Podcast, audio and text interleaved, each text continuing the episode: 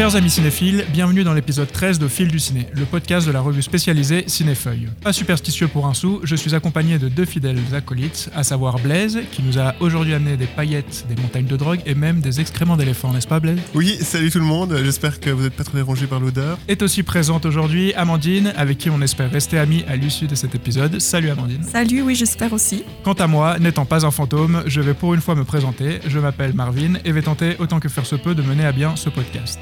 Avant d'aborder le programme du jour, je vous rappelle que vous pouvez suivre Cinéfeuille sur Instagram, Twitter ou Facebook. N'hésitez pas également à vous abonner à la revue ou, si c'est déjà fait, à en parler autour de vous. Ceci étant dit, entamons cette nouvelle année de cinéma avec de la décadence, des fantômes et une amitié rompue. Attaquons donc sans plus attendre avec le premier film. I think what we have here in Hollywood is high art. It's Party time! Sparkle time! If you could go anywhere in the whole world, where would you go? I always want to be part of something bigger. Yes! Let's go! Something that lasts, that means something. Babylone est le très attendu nouveau film de Damien Chazelle, réalisateur notamment de Whiplash ou La La Land. Au cœur du Los Angeles des années 1920, le film retrace l'ascension et la chute de divers personnages alors qu'Hollywood est en pleine transition entre le muet et le parlant. Avec à son casting Brad Pitt, Margot Robbie ou encore la découverte Diego Calva, on a tous vu le film, mais Blaise, c'est toi qui as voulu nous parler de cette ère de décadence et de dépravation sans limite, alors dis-nous pourquoi. Eh bien, parce que j'attendais avec impatience le dernier film de Damien, Chazelle. Pourquoi? Car Damien Chazelle est quelqu'un qui a réussi à me réconcilier avec euh, la comédie musicale. J'étais allé voir La La Land vraiment en traînant les pieds et euh, très sceptique et euh, j'ai été vraiment surpris par euh, l'intelligence, la virtuosité et cette, la, noirceur du propos. Donc La La Land qui traitait déjà hein, de Los Angeles et du sacrifice de ceux qui produisent Hollywood pour faire rêver les spectateurs. Et avec euh, Babylone, l'idée était assez analogue. Donc, on, on- était nouveau plongé dans, dans Hollywood.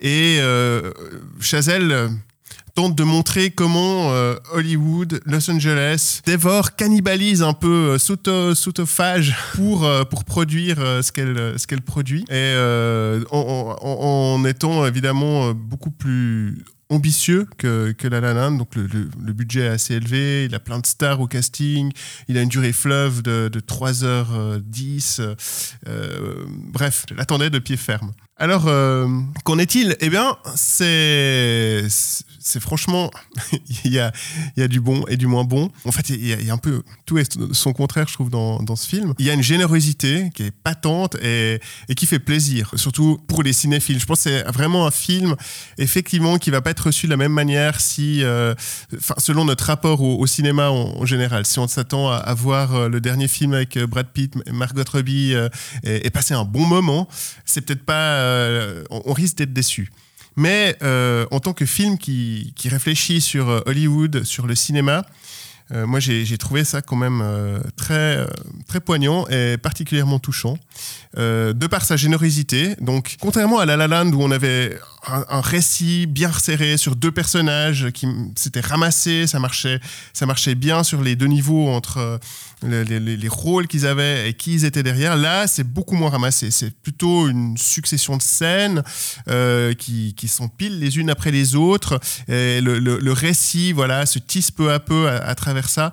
Et ça donne une impression peut-être un peu plus brouillonne, plus foutraque, mais c'est aussi, je crois, la- la volonté, la note d'intention de, ce film qui s'ouvre sur une heure et demie de véritable chaos que moi j'ai trouvé ça, euh, j'ai trouvé jubilatoire. La première scène, elle est c'est pas la plus marquante pour moi, c'est une orgie dans un manoir, euh, un producteur euh, hollywoodien, qui euh, ensuite s'enchaîne sur. C'est là, moi, que j'ai- trouvé vraiment le, moment de gloire du film sur un tournage de plein de films en même temps sur le même décor naturel euh, à l'époque du muet donc euh, on pouvait tourner côte à côte euh, peu importe le bruit qu'on faisait finalement. Alors du coup c'est un énorme chaos plus ou moins organisé et, après un tel moment de, gloire c'est vrai que le soufflet retombe un peu avec toutefois quelques scènes de nouveau d'anthologie en contraste avec cette scène de tournage muet, il y a aussi une scène qui illustre les problèmes lors des, premiers euh, tournages sonores avec euh, toute la coordination qu'il fallait avoir par rapport au positionnement des micros et euh, la difficulté que c'était pour toute une équipe de, tournage, que ce soit les, techniciens, les metteurs en scène ou, les comédiens, par rapport à ce, dispositif. Et voilà, ces deux scènes, j'ai trouvé vraiment assez fantastiques. Et après, on a des personnages un peu archétypaux, euh, qui sont pas vraiment surprenants, mais par contre, quand même très bien incarnés, je trouve, par. euh, euh, Brad Pitt qui joue Jack Conrad, une, star vieillissante euh, sur le déclin et, qui qui va pas réussir à, prendre le, le contour du, du cinéma sonore. Idem pour Nellie Leroy, c'est la petite starlette, mais extrêmement douée et, géniale, mais qui elle aussi euh, se fait dévorer par les, démons d'Hollywood. Et euh, on a un autre personnage principal, assez surprenant, la surprise du film en tout cas pour moi, euh, Manny Torres, euh, une sorte d'homme à tout faire sur les tournages et qui va un peu gravir les échelons jusqu'à devenir euh,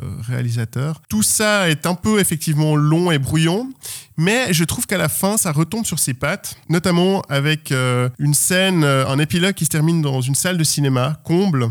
30 ans après euh, les événements principaux du film. Et euh, on a donc euh, ce, requiem pour le cinéma muet, qui est la fin d'une époque dans le cinéma. Le final, en fait, fait résonner ce- cette fin du cinéma muet, la fin, d'une ère, avec des projections dans une salle de cinéma comble où tout le monde, justement, s'apprête à, rêver et se projeter dans l'écran. Et je trouvais que ça signait une forme de requiem pour le cinéma un peu tel qu'on le connaît aussi, hein, à une époque où où euh, les salles, le cinéma en salle tel qu'on a eu l'habitude de, le vivre est, sérieusement remis en question. Et, je trouvais que ce lien entre la fin de, ouais, la fin d'un cinéma et la fin du cinéma était euh, assez euh, pertinent. Ouais, c'est vrai que de toute façon, cette thématique-là qui se répète au fil de, l'histoire, de, de grands, grandes étapes qui sont passées au niveau du cinéma, on, sent, enfin, je pense que le parallèle est indéniable entre cette époque, donc la précise du muet au, au parlant, et l'époque qu'on est aussi en train de vivre avec bah, l'avènement des plateformes, même si maintenant ça fait quelques, quelques années, mais. Mais là-dessus, donc ouais, moi je te rejoins sur la, première partie, enfin ce que tu dis de la première partie du film. Quoi. Je trouve qu'il y a des scènes qui sont vraiment euh, assez incroyables. Justement, c'est 1h30 de chaos, comme tu le disais. C'est, enfin, je, je- je te rejoins, mais j'ai beaucoup plus de mal par contre sur la deuxième. euh, je sais même pas si c'est deuxième partie. Ouais. enfin, il il y, a- il y a tellement de choses et c'est tellement fourni. C'est d'ailleurs presque quelque chose que je reproche euh, aussi au film, c'est que parfois il part dans trop de directions et puis j'ai l'impression que je sais plus vraiment ce qu'il ce qu'il veut me, me raconter.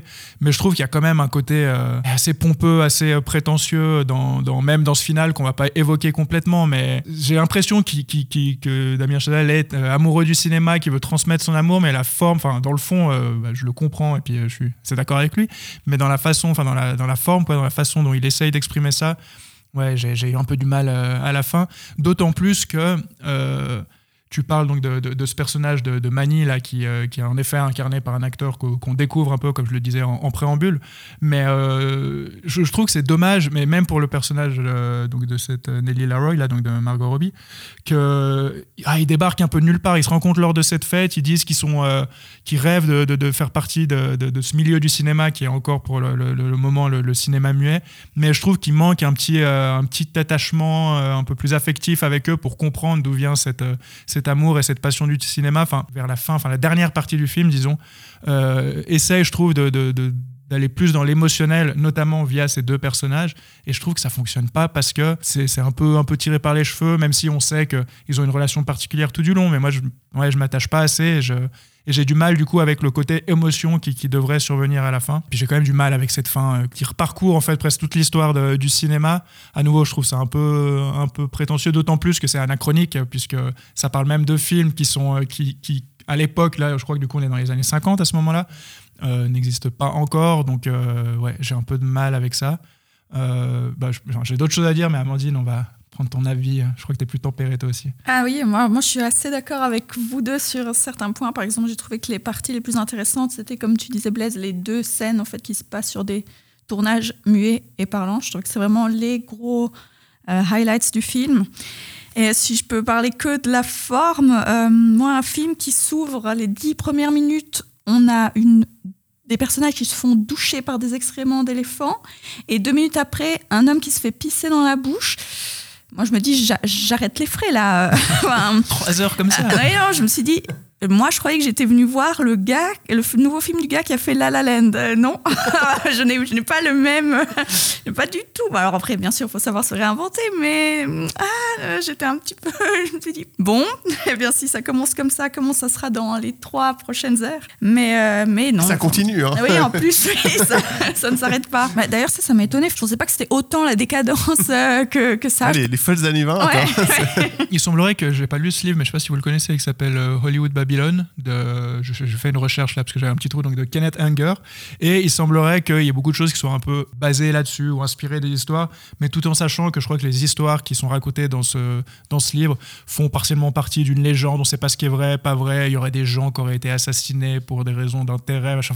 Donc je pense qu'il faut pas tout prendre euh, au pied de la lettre, euh, loin de là. Même si ça définit une époque et puis à faire aussi peut-être les parallèles avec euh, notre époque euh, actuelle. Je pense que c'est assez universel à l'époque. Enfin, Oui, c'est, oui, côté décadent, que ce soit en 1920 ou en 2022 ou en 1950. Et je crois qu'il a assumé, euh, enfin, il a dit en interview que la volonté de ce film, c'est de critiquer un peu cette décadence, ou en tout cas de la montrer de, cette façon-là, et en parallèle, bah, de, comme on disait, de, de donner, de montrer son amour euh, au cinéma. On voit voilà cette grandiloquence euh, ou toute ce- cette décadence qu'on vient de dire, mais en tout cas, c'est ces choses démesurées qui se passent. Et en même temps, je trouve que c'est un peu contradictoire parce que ce qu'on voit à l'écran, la réalisation du film en elle-même, est elle aussi démesurée. Donc finalement, c'est un peu euh, le serpent qui se mord la queue, c'est que je fais quelque chose de grandiloquent pour critiquer une espèce de grandiloquence. Alors euh, les trois heures sont, c'est long, quoi, c'est vrai, mais en tout cas, la première heure et demie, euh, je la trouve quand même assez fascinante en tant qu'expérience euh, de cinéma. Enfin voilà, dans une salle de cinéma, c'est vrai que c'est impressionnant. Et puis je vous rejoins aussi entièrement sur ces scènes, euh, que ce soit le tournage ou cette première scène du,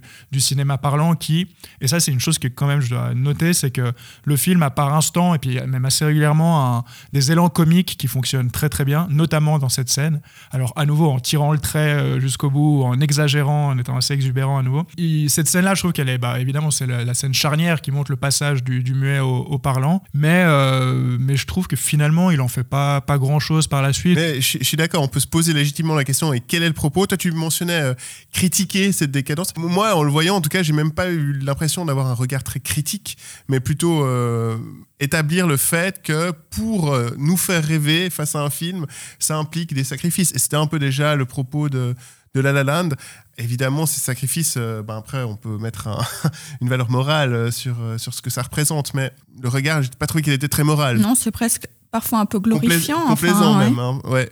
Bah, moi, j'ai trouvé vraiment que le film n'arrive pas à nous captiver. Enfin, il n'y a pas vraiment d'histoire, je trouve. Euh, la relation entre les enfin, les relations entre les différents personnages sont pas, comme tu disais un peu Marvin, sont pas vraiment creusées. Enfin, ils gravitent un peu les uns autour des autres en se croisant hein, de temps en temps, mais il n'y a pas de, de point charnière émotionnel. Enfin, moi, je trouvais sur ça non plus, c'était pas très, très réussi. Et le message aussi, moi, à la fin, je me suis dit bon, alors oui, il parle euh, de l'avenir du cinéma. Enfin, qu'est-ce que, vers quoi on tend après ce grand passage euh, au son, enfin au parlant. Mais pendant tout le reste du film, je me suis dit mais qu'est-ce qu'il veut dire? Autant dans La La Land, je comprenais bien que c'était l'histoire qu'il faut, euh, enfin qu'il y a cette, ce contraste entre les gens qui se vendent, qui renient un peu leurs principes pour pouvoir avoir du succès, ou ceux qui restent fidèles à eux-mêmes et qui n'ont pas de succès. Mais, mais là, j'ai pas du tout. Enfin, ouais, vraiment, je trouvais autant que c'était euh, grandiloquent visuellement et parfois assez beau, même si toujours un peu vulgaire. Mais sur le fond, c'était assez vide finalement. Je sais pas. Moi, par rapport à cette fin, euh, tant décriée, je sais pas s'il faut l'avoir comme prétentieuse ou pas, mais moi, ce que j'ai trouvé vraiment superbe, c'est euh, comment la projection est mise en scène, c'est-à-dire comment cette, salle de cinéma est mise en scène, notamment avec un magnifique mouvement de grue sur euh, le public, qui le, le réunit comme ça en, en un plan. En passant euh, euh, notamment de, de l'individu à, à la salle. Et, dans l'essence, il fallait retenir euh, quelque chose de ce film. C'est vraiment ce, ce mouvement-là. Je crois qu'on a à peu près fait le tour de ce, de ce film sulfureux qui, ouais, qui nous divise un petit peu quand même. Et donc, après toute cette frénésie, bah, je vous propose de retrouver un peu de calme et de nature avec le film suivant.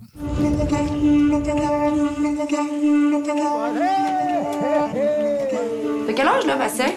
J'ai euh, 13 ans, mais j'ai bientôt 14. C'est vrai qu'il y avait un fantôme ici. J'y crois pas trop, donc. Ils ont retrouvé le corps d'un jeune en père sauvage là, là-bas.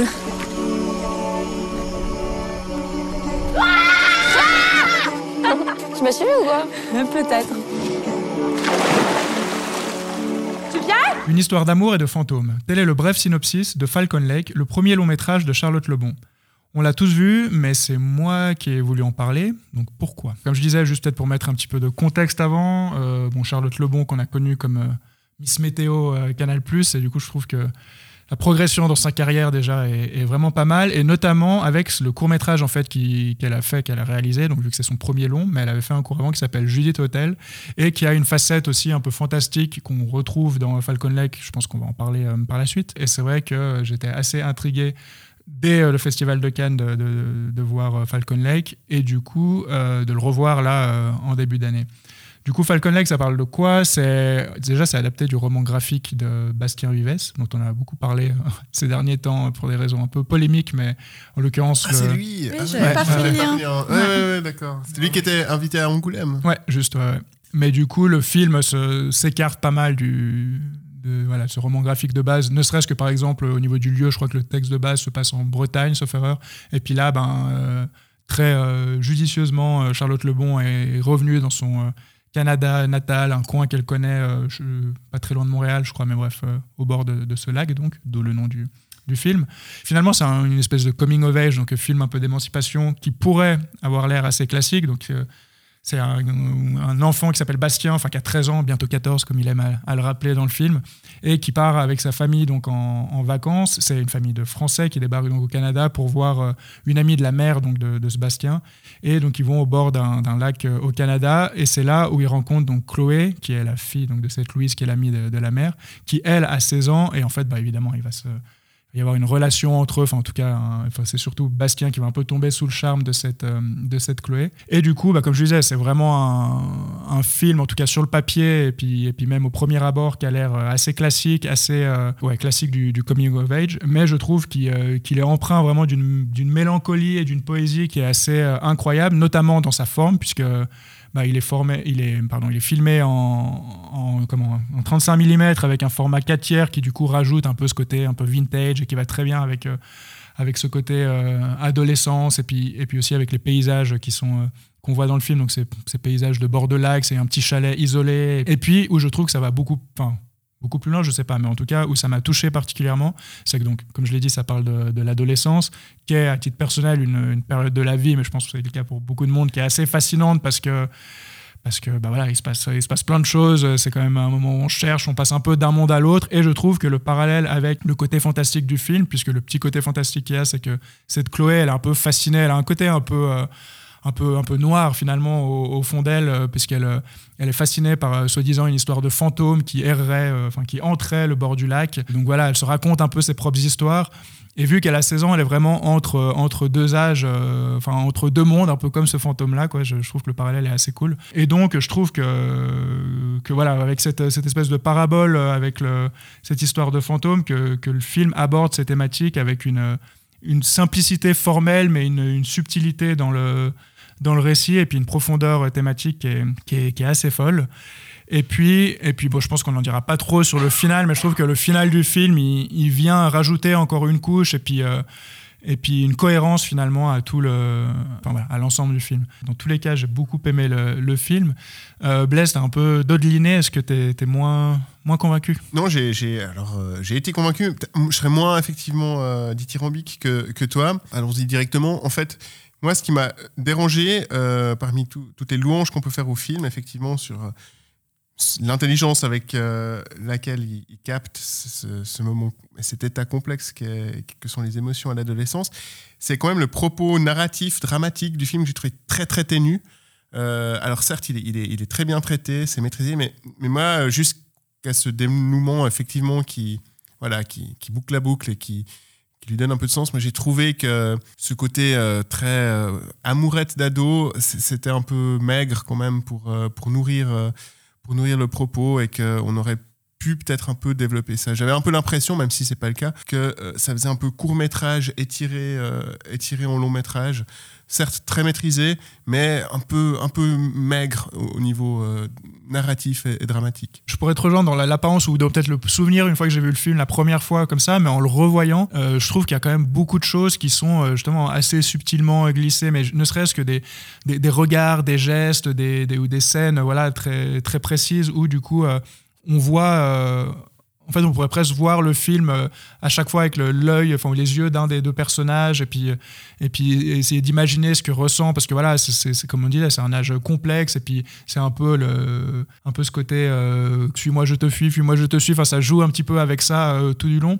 Et je trouve que sous cet aspect que je peux comprendre, il y a quand même une richesse qui, qui fait que ça tient la route sur toute sur la longueur. Quoi. Enfin, il y a quand même des, des thématiques plus profondes, genre quand ils parlent de leur plus grande peur. Alors, ça part parfois dans, dans, des, dans des scènes plus comiques, mais surtout quand euh, le personnage de Chloé évoque ses plus grandes peurs. Enfin, moi, j'ai trouvé ça vraiment euh, pas lourd, mais euh, très émouvant comme scène. Totalement. Là, c'est vrai, mais c'est à peu près au milieu de film, et, et c'est un peu le, le point qui m'a fait raccrocher, à, à- à- où je trouve, et puis qui faisait tout, tout son sens par rapport à la thématique du fantôme, Mhm. euh, de l'isolation et, et- et de l'invisibilisation, euh, ouais, à, ces êtres. Pour revenir juste sur la scène de- des plus grandes peurs, donc en fait, ils, veulent se dire euh, en même temps quelle est leur plus grande peur. Alors bon, euh, Chloé ne joue pas complètement le jeu, mais on découvrira par la suite quelle est sa plus grande peur. Et je trouve que du coup, ça fonctionne aussi euh, bien parce que ça revient plus tard et ça a d'autant plus d'impact. Mais même, quand, quand Bastien donc, évoque aussi sa plus grande peur, on voit la, la, différence en fait parce que donc ils ont 2-3 ans d'écart, ce qui paraît rien, mais à cet âge-là, ça, ça, ça illustre à quel point à cet âge-là c'est c'est important. Mais finalement, euh, pas tant que ça, parce qu'on voit aussi que, que Chloé se rattache quand même enfin, à cette adolescence, même si elle en sort, comme on disait. Ou à nouveau, euh, ce que tu dis, Blaise, je comprends, mais je suis pas d'accord, c'est que je trouve que le personnage de Chloé, son évolution à elle, finalement, c'est elle qui se cherche le plus et c'est elle le personnage le plus, le plus intéressant, parce que Bastien, finalement, du début à la fin, il a, alors il a des moments, des hauts, des bas, enfin, il y a une scène de, de danse. euh, où euh, d'un coup il, il se lâche. Et puis ça je pense enfin je trouve qu'au niveau de la réalisation c'est presque un plaisir un cadeau fait à tous euh, ces jeunes de 14 ans euh, qui étaient coincés sur le bord de la piste de danse et qui n'osaient pas aller parce que c'est presque comment surréel. Enfin ouais surréaliste cette scène. On se dit mais c'est pas possible ça se passe comme ça. Mais en plus il a un truc sur la tête donc il a la tête cachée ce qui joue encore un peu sur ce côté presque fantomatique d'ailleurs. Enfin je trouve qu'il y a beaucoup de très belles scènes qui suffisent à elles-mêmes sans aller chercher le fond du propos précisément quoi. Mais j'ai trouvé trop chou, par... enfin, dans le générique de fin, Charlotte Lebon, elle remercie euh, ses traumatismes d'enfance et d'adolescence sans lesquels elle n'aurait pas pu faire le film. Ça, j'ai trouvé trop, trop touchant de, de revenir là-dessus et dire que, enfin, c'est quand même assez personnel, j'imagine, du coup, comme film, et je- j'ai trouvé trop joli, très jolie touche. Par rapport à, à cette touche personnelle, l'idée de le mettre au Québec aussi, je pense que ça, ça amène en, en tout cas une, dynam- une- une dimension euh, au cinéma en plus, parce qu'on sent que Bastien, c'est un peu l'alien euh, quand, quand il débarque, euh, tant auprès de Chloé qu'auprès de, de- de- des amis de Chloé qui le regardent avec euh, à la fois certaine bienveillance quand même, mais aussi comme un, peu, de, un peu, voilà, un peu de détente. Il n'est pas, il est pas de chez nous, de toute façon, il vient, il part. Et ça, ça amène une couche de complexité en plus au, profil du personnage. Aussi pour re- rebondir sur ce côté mélancolie, euh, plutôt là ce serait plutôt la nostalgie, mais moi j'ai trouvé que euh, formellement, bon c'était déjà très beau sur le lac, le- l'eau qui étincelle, etc. Mais je trouvais que, enfin, au début du film, je me suis dit ah bah ça se passe dans les années, je sais pas 70, 90, comme c'était filmé, et euh, à, un moment Bastien dit ah elle est où ma Switch? Et je me suis dit ah bah non, c'est maintenant. Enfin je trouvais que c'était ça donnait un un côté assez mystérieux. Enfin, j'ai bien aimé. Et donc, on va laisser les fantômes du lac pour retrouver les embruns marins d'une petite île irlandaise en enchaînant avec le film suivant. Now, if I've done something to you, just tell me what I've done to you. When you didn't do anything to me, I just don't like you no more. You liked me yesterday? Why does he not want to be friends with you no more? Why is he 12? What the hell's going on with you and me feckin' brother? He's dull, Siobhan. Me- But he's always been done. The other night, two hours you spent talking to me about the things you found in your little donkey shite that day. Well, it wasn't me little donkey's shite, it was me pony's shite, which shows how much you were listening. Les Banshees d'Inisherin est un film réalisé par Martin McDonough. Sur l'île d'Inisherin, Padraig et Colm, deux compères de toujours, se retrouvent dans une impasse lorsque Colm décide du jour au lendemain de mettre fin à leur amitié. Les efforts de Padraig pour recoller les morceaux ne font que renforcer la détermination de son ancien ami, jusqu'à avoir de terribles conséquences. Euh, on a fait un sans faute dans cet épisode, donc on a à nouveau tous vu le film, mais c'est Amandine euh, qui a décidé d'en parler et il me semble que tu l'as beaucoup aimé, donc dis-nous pourquoi. Oui, alors, c'est un petit peu presque masochiste de dire que, j'ai beaucoup aimé parce que j'étais très triste en regardant le film, mais j'ai quand même beaucoup aimé.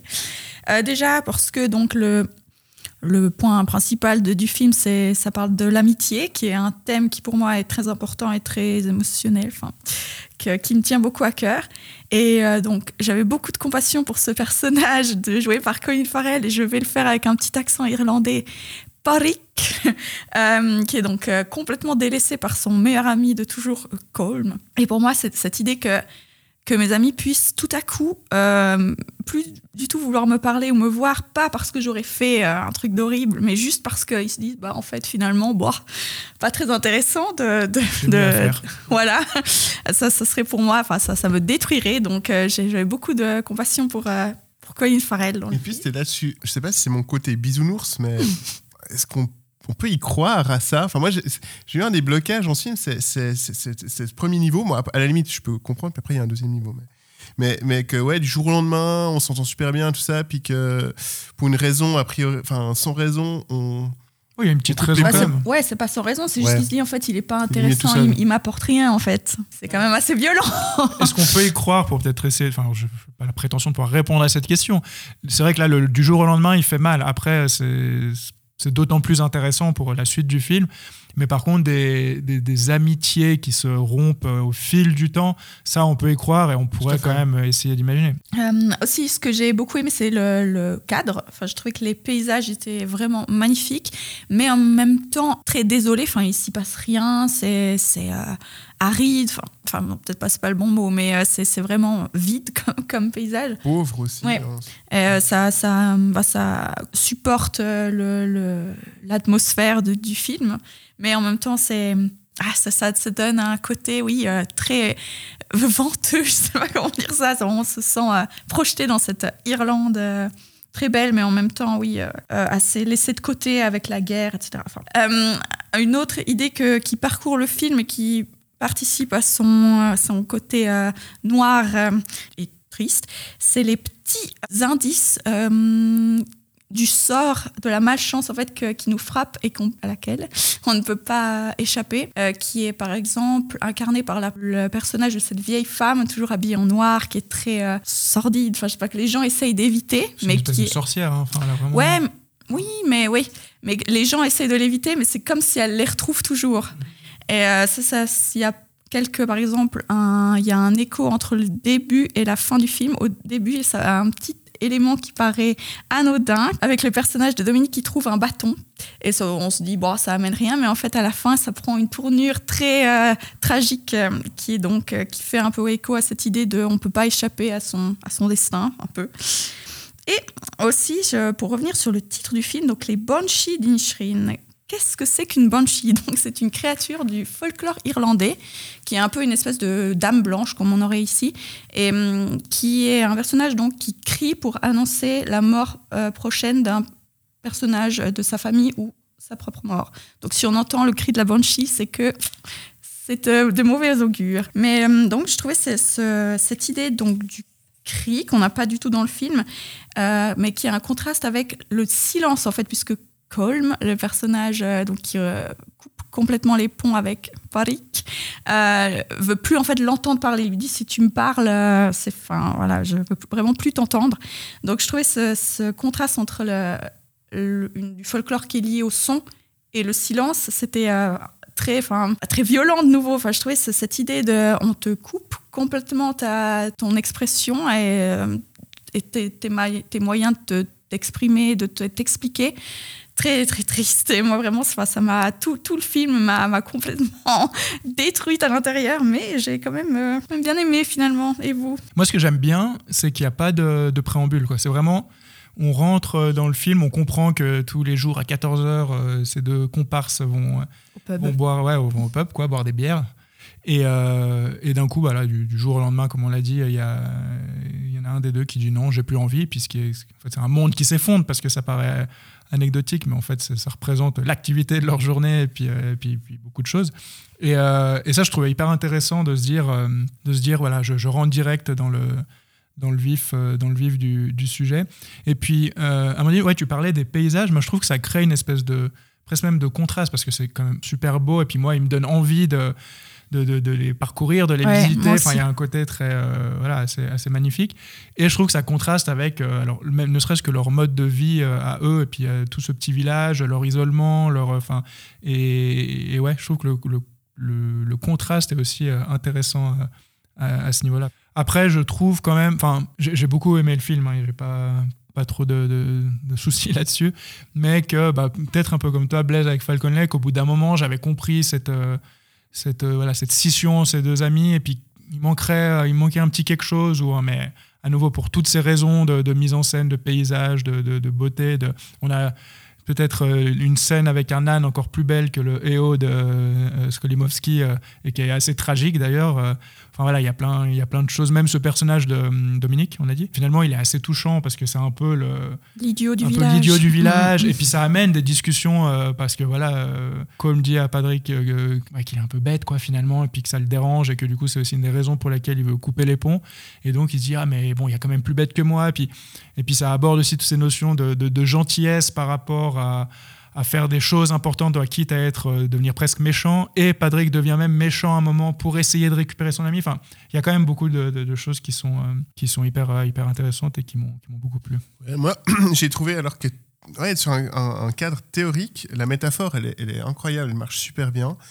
Euh, c'est un film qui parle d'isolation et, et comment cette isolation peut pousser à l'autodestruction, que ce soit la guerre civile, que ce soit euh, cette relation entre deux amis euh, qui vont aussi s'autodétruire. Mais effectivement, il, le, le- le- Martin McDonagh, qui est aussi l'auteur de- des très bons In Bruges, Seven Avec les mêmes Psychopaths, deux acteurs, les mêmes deux acteurs, qui avait fait Three Billboards aussi. Il écrit vraiment des, ouais, des scénarios assez riches, avec des personnages aussi pas tout blancs, pas tout noirs, euh, mais pourtant attachants. Mais là, moi, j'ai raté le coche avec l'argument euh, euh, dramatique. Bon, il y a d'abord cette, rupture entre deux amis, un peu gratuite, en tout cas comme, comme elle est amenée. Pourquoi pas, à la limite. Mais après, Colm va être amené, dans le cadre de cette rupture, à, faire un, un geste d'automutilation extrême. Là aussi, j'y ai pas cru en fait. J'ai- vu ça comme un mécanisme narratif qui fait avancer le, le- le- le- la situation. Mais j'étais là, mais non. Mais c'est pour montrer jusqu'où il est prêt à aller, tellement ça le rebute en Mais fait. cette- crois- Voilà, mais j'y crois, j'y crois pas que. Enfin, moi, moi, j'y ai, j'y ai pas cru parce que je me suis dit, mais là, c'est vraiment trop extrême. Et, et alors oui, ça, ça, ça montre je- à quel point c'est important pour lui, mais non. on- Enfin, enfin, nouveau, je suis peut-être un, un gros bisounours, hein, mais mais euh, je, je- là, je, je me suis dit, c'est c'est là uniquement pour pour faire avancer cette métaphore. Mais, mais ces personnages, moi, ce, ce personnage de, de Colm, en fait, j'y j'y ai pas du tout cru. Bon, au final, c'est presque un peu ce côté fable de, Totalement. du film. Et du coup, c'est- une fable. Qui dit fable dit de croire peut-être à des choses. euh, j'ai été un peu déçu parce que pour autant, les, les autres films qu'il avait fait, c'était des femmes, mais je trouvais les personnages vraiment euh, crédibles et attachants. Toujours cette idée de, de communauté, un peu, puis comment on- on- voilà, ça se fragmente et on, finit par s'autodétruire. C'était aussi une thématique de, de Three Billboards d'ailleurs, avec euh, un personnage de, de flic facho, euh, a priori détestable, mais finalement. euh, Petit Finalement, voilà, on se retrouvait à avoir un peu pitié de lui. Et là, Colm, je j'arrive pas à le sauver, no- notamment à cause du fait que pour moi, c'est vraiment un personnage théorique, euh, purement métaphorique, et qui fait que ça m'a un peu, euh, voilà, ça m'a ça m'a un peu coupé mon engagement dans, dans le film. quoi. Ça t'a coupé. Voilà.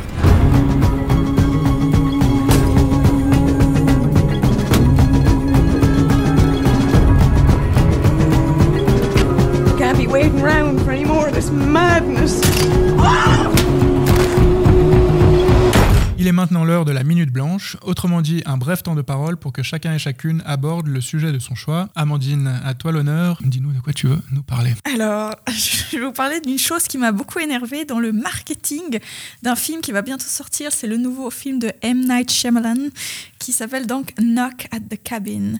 Alors, cette histoire est à la base d'un livre écrit par Paul Tremblay qui s'appelle The Cabin at the End of the World. Je ne sais malheureusement pas le nom en français, mais le nom original, c'est ça. Et c'est quand même un livre, enfin, Paul Tremblay, c'est quand même un, écrivain assez connu, euh, en tout cas dans la communauté des gens qui apprécient euh, les livres euh, de genre, plutôt horrifiques, fantastiques.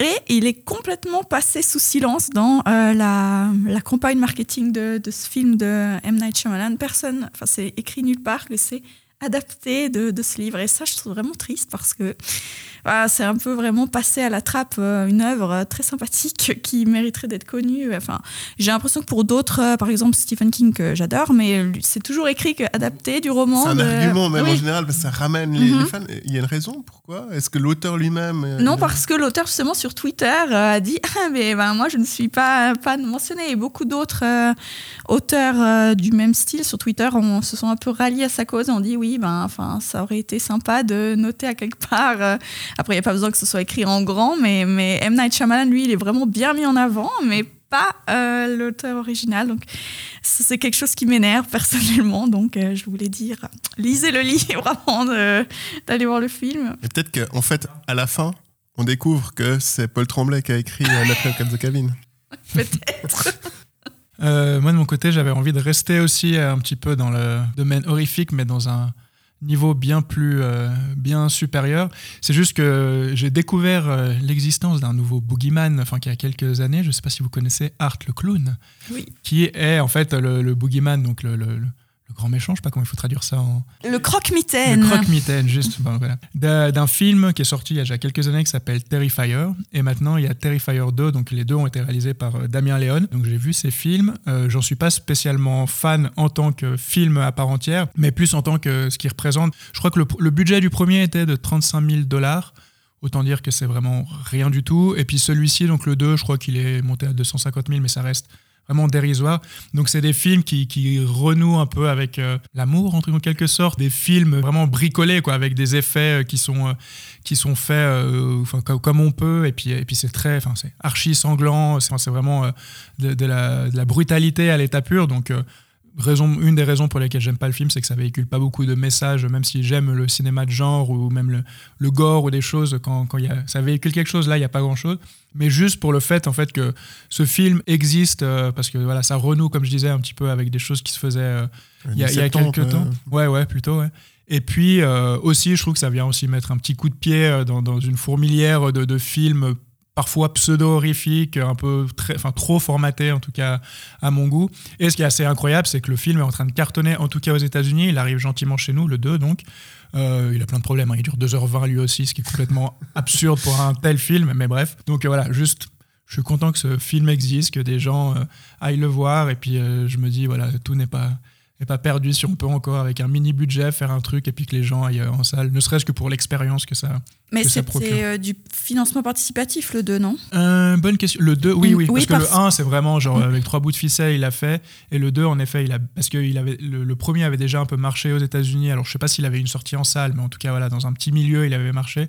Et donc, pour le 2, il a, il a bénéficié d'un financement participatif. Tu as raison de le dire, c'est vrai que c'est important. Et on reste sur euh, du jeu d'acteur euh, bien pourri, sur un scénario inexistant, mais euh, sur voilà, ce côté effet visuel. Il n'y a aucun effet spécial. Le cinéma n'est pas mort. Pas encore. Et pour le coup, ce, ce fameux croque-mitaine Art le clown est quand même, il est, il est muet, donc par définition, il ne parle pas. Et voilà, c'est quand même, je pense, le point fort du film, et peut-être d'ailleurs le seul acteur qui, qui tire un peu son épingle du jeu. Mais, mais voilà, je sais pas si je vous incite à voir le film, mais juste euh, savoir que ça existe et que, c'est encore possible, c'est plutôt cool. Blaise. Merci. Eh Ben, euh, moi, je vais aussi revenir sur un, film qui m'a intrigué parce qu'il était dans, beaucoup de classements de, revues, euh, y, inclus Cinéfeuille, euh, des meilleurs films de l'année 2022. C'est Licorice et Pizza, film que je n'avais pas vu et que j'ai décidé de rattraper vu ces, ces classements dithyrambiques. Et euh, quelle n'a pas été ma, ma déception? Alors, le film n'est pas mauvais. euh, C'est Paul Thomas Anderson qui l'a réalisé. C'est une histoire, euh, une relation un peu platonique entre, euh, entre deux jeunes. Il y a une certaine différence d'âge entre les deux. Lui a, je sais plus, il a 15 ans ou 16 ans, puis elle est à 25. Mhm, quelque chose comme ça. Et euh, ça se passe aussi à Hollywood. C'est aussi un film qui parle d'Hollywood. Il y en a vraiment toute une série en ce moment. Et euh, voilà, ça- on, voit cette relation à ces deux personnages, un peu, certes, un peu singuliers pendant deux heures et demie. Mais je suis passé aussi assez à, à côté, euh, outre les, oui, les, les qualités esthétiques, et, une certaine sympathie pour ces deux, deux protagonistes, mais, mais voilà, j'ai trouvé ça très, très terriblement banal et assez superficiel. Alors, je sais pas si vous l'aviez vu, euh, et, et- et- et qu'est-ce que vous en pensiez À côté de quoi je serais passé? Ah, Amandine, je crois que tu ne l'as Je pas l'ai vu. pas hein, vu, non, juste malheureusement. Et quant à moi, je l'avais vu quand il était sorti, donc il y a déjà une année maintenant, vu qu'il est début 2022. Et il fait partie de mon top, donc euh, je me dois de, répondre. Mais euh, non, alors après, moi j'aime beaucoup euh, Paul Thomas Anderson. En plus, je m'étais un peu refait sa filmographie avant de, voir donc son dernier film, donc Licorice Pizza ou Licorice Pizza, je sais pas comment il faut le dire. Qu'est-ce que j'aime? Bah, bon, Après, j'aime déjà l'ambiance que le film instaure, sa, mise en scène que je trouve assez incroyable. Ça... Justement, on parlait dans Babylone de certaines scènes qui sortaient. Je trouve que, que Licorice Pizza, c'est vraiment une espèce de, de compilation de, de scènes comme ça. Enfin, je les trouve. euh, tout assez, assez génial. Mais ouais, je le joue vraiment dans son, dans son ambiance et dans ce que ça peut raconter, un peu ce côté idéalisé peut-être parfois de, de- et en plus, je sais même pas si Paul Thomas Anderson a vraiment vécu cette époque ou si lui-même euh, idolâtre un peu cette époque. Enfin, c'est son point de vue comme ça, mais je trouve qu'il y a, que, que- en tout cas, c'est hyper, euh, hyper plaisant à regarder et enfin avec la, la bande son aussi, avec, enfin vraiment que le Effectivement, il y a une certaine naïveté, euh, Mhm. innocence, hein, justement dans, dans aussi la platonicité un peu de cette relation. Et effectivement, je pense qu'il y a une claire volonté de de contraster avec le cynisme ambiant euh, à, Hollywood, notamment aussi parce que le fait il y a beaucoup de fils et filles de qui jouent dans le film. hein. ça va de, de l'acteur principal qui est le fils de Philip Seymour Hoffman. Mhm. Oui, je crois. hein. Oui, oui. Et, euh, mais, mais on trouve aussi euh, le fils de Michael Giacchino, qui est compositeur, réalisateur. Enfin, il y en a plein comme ça. Donc, idée de, voilà, euh, un peu de, de- positivité euh, pour, euh, pour nos enfants. Mais voilà, j'ai trouvé quand même que c'était très, très long. Et on pourrait faire les mêmes reproches qu'au Damien Chazelle, dont on parlait en, intro, mais avec beaucoup moins de, de morceaux de bravoure et, de fulgurance. Dans ces films encensés, est-ce que parmi les, les stars de 2022, il y en a à côté des, desquels vous êtes passé complètement à côté? Ben, bon, on a déjà évoqué euh, plusieurs films. Amandine et moi, on pense, je pense à Everything Everywhere Ouais. All at Once. Euh, donc celui-ci, oui. Puis même au-delà de, de juste notre petite discussion entre nous, euh, c'est un film qui a, il me semble, été euh, vraiment Ah oui, apprécié. encensé. Euh, et puis ouais, sinon on en a parlé, je crois. Enfin, les déceptions un peu de l'été, là, il y a eu Men, il y a eu, je sais plus, il y en a deux trois qui, qui se sont suivis. Euh, on va gentiment terminer et donc comme à notre habitude, on va passer aux suggestions de fin d'épisode. Euh, Blaise, cette fois-ci, c'est toi qui nous as proposé une thématique, donc je vais te céder la parole. Je te laisse expliquer brièvement la thématique et puis nous donner tes suggestions. Mais avec plaisir, euh, vu qu'on est en janvier, il fait froid et il y a de nouveau la neige sur les montagnes. Euh, moi, j'aime bien le ski et comme vous le savez déjà, j'aime bien James Bond.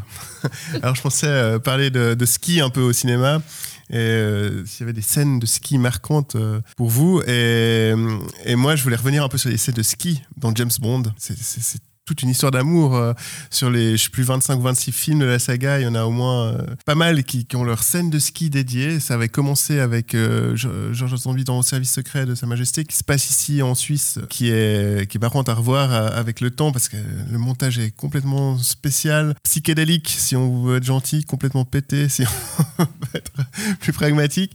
Et puis après, c'est Roger Moore qui a, qui a amené le, le ski dans James Bond à son heure de gloire avec l'espion qui m'aimait, euh, vôtre, et euh, rien que pour vos yeux aussi. C'est le- le- d'ailleurs le premier James Bond que j'ai découvert. Mais moi, ma poursuite de ski préférée dans James Bond, c'est ça le, le plot twist, c'est qu'elle se passe pas à ski.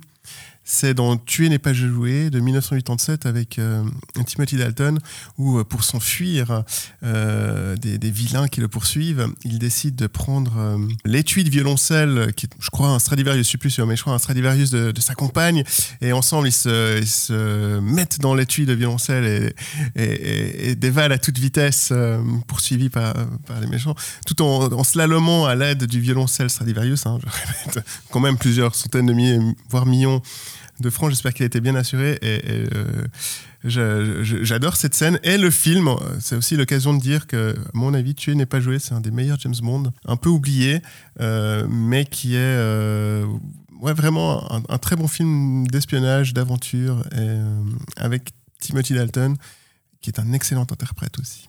Vous, le ski, alors au cinéma, est-ce que ça vous a marqué? Euh, bah, quand tu as proposé la...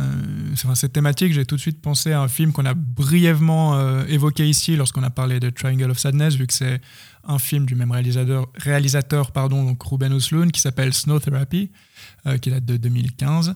Et ben, comme son nom l'indique, qui se passe en station de ski, d'ailleurs dans les Alpes. Aux Arcs. Ouais, les Alpes françaises, donc, qui raconte en gros l'histoire d'une famille suédoise qui passe donc leurs vacances dans, cette station. Alors, le film, j'avais vu à l'époque au ciné, je ne l'ai pas revu depuis, mais je sais qu'il m'avait beaucoup plu, contrairement à Triangle of Sadness. On va pas revenir là-dessus. Mais du coup, où en gros la famille est assise, enfin, le point de départ du, du film et ce qui va générer euh, toute la suite, c'est euh, que euh, La famille est assise sur la terrasse d'un restaurant. Il y a une avalanche a priori déclenchée euh, volontairement euh, donc sur le versant en face de la, de la, de la montagne. Et euh, bah, le, père de famille au début dit non mais il n'y a pas d'inquiétude, c'est maîtrisé, ils savent ce qu'ils font, jusqu'à ce que l'avalanche bah, s'approche, s'approche, et qu'au dernier moment, ce père de famille s'enfuit, enfin part, pendant que la mère, elle, protège les enfants. On voit ça, et il s'avère qu'en effet, l'avalanche était maîtrisée, tout le monde va bien, tout le monde sur la terrasse a eu une petite frayeur, mais, mais euh, est, en, est en pleine forme. Et le film bah, ensuite déroule euh, tout ce qui, ce qui s'ensuit, c'est-à-dire euh, bah, la mère qui, qui va reprocher au père de dire mais donc t'es parti, en gros tu sauves ta peau, t'as même pas essayé de protéger tes enfants, quoi que ce soit.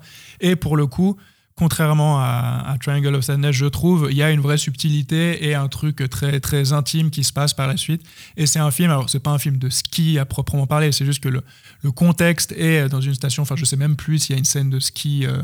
Ou peut-être oui, on les voit sur la Oui, oui, piste. On, on les voit, on les voit skier. Puis c'est pas les mêmes la genres de- station, donc, comment elle est Ouais, ouais. filmée, euh, c'est- très spécial. Mais, mais ça fait partie, je trouve, des, des films quand on évoque le ski, euh, ouais, qui évoquent, euh, qui évoquent vraiment ce, ce côté euh, ski resort. Quoi. Ouais. Et puis, je me permets juste parce qu'en réfléchissant un peu plus, ça c'était vraiment ma réponse euh, du tac au tac un peu, mais j'ai repensé à un film euh, ouais, un petit peu plus récent, vu qu'il date de 2021, c'est Slalom de Charlène Favier, avec euh, notamment Noé Habitat et Jérémy Régnier. Et là, pour le coup, on est vraiment dans le milieu du ski, vu qu'elle est une jeune euh, skieuse qui rejoint une... c'est une adolescente de 15 ans qui rejoint une, section ski-études, et Jérémy Régnier, enfin le personnage de Jérémy Régnier est son entraîneur. Et ensuite, il va se dérouler tout un, toute, une, euh, comment, toute une histoire entre eux où voilà, il va y avoir ce côté euh, entraîneur, skieuse, un peu ce côté d'admiration et puis de prédation par la suite. Et puis, euh, et puis le film, donc toujours dans ce cadre de ski et puis de compétition, avec d'ailleurs des très belles images de ski. Enfin, la façon dont le ski est filmé, je trouve que ça fonctionne, euh, ça fonctionne très très bien. Et au-delà de ça, euh, pour ce que raconte le film et puis, euh, et puis pour la, subtilité euh, avec laquelle il traite son sujet, euh, je sais que j'avais beaucoup apprécié le film qui était plus sorti juste après la réouverture des, des salles euh, en, en Suisse post-Covid. Donc ouais, celui-ci est, est d'autant plus euh, dans la thématique et voilà, je me devais d'en parler. Amandine, toi Alors, moi, je voue une haine sans borne pour le ski. Donc, quand tu Elle as valaisanne. proposé- Une valaisanne, oui, pourtant, bah, alors, alors, super, oui, on me dit toujours ça, mais non, c'est c'est pas Traître. possible. oui, non, non, non. Donc, quand tu as proposé cette thématique, euh, tu m'as bien mise dans la panade. Mais j'ai, la première idée qui m'est venue, c'est dans dans le film Bridget Jones 2, L'âge de raison. Il y a une scène, enfin une séquence qui vraiment à moi me parle, puisque le personnage de Bridget Jones aussi n'aime pas le ski, enfin ne sait pas skier comme moi. Et euh, donc vraiment, cette scène, quand je la vois, me parle parce que vraiment, elle galère. Euh, elle essaye au début de, de, de faire en crabe, je sais pas comment dire ça, en escalier, mais après, forcément, elle se laisse prendre et elle, elle dévale les pistes euh, en ne sachant pas skier. Et vraiment, quand je vois ça, ça, me- ça me parle à un niveau euh, cellulaire, vraiment. Donc oui, ce sera ma, ma, superbe recommandation de scène de, de pas un film de ski parce que c'est le seul moment, mais mais quand on parle de ski, je pense à Bridget Jones. Une recommandation presque autobiographique. Oui, oui. déduis. Oui. Ok, bah merci pour ces euh, recommandations. Et c'est donc ainsi que se termine ce 13e épisode de Fil du Ciné. Merci à toutes et à tous de nous avoir écoutés. Merci à vous autour de cette table d'y avoir participé. On se retrouve très vite pour un nouvel épisode. Et d'ici là, rappelez-vous qu'il y a moins de monde et de risques de blessures dans les salles de cinéma qu'en station. Ciao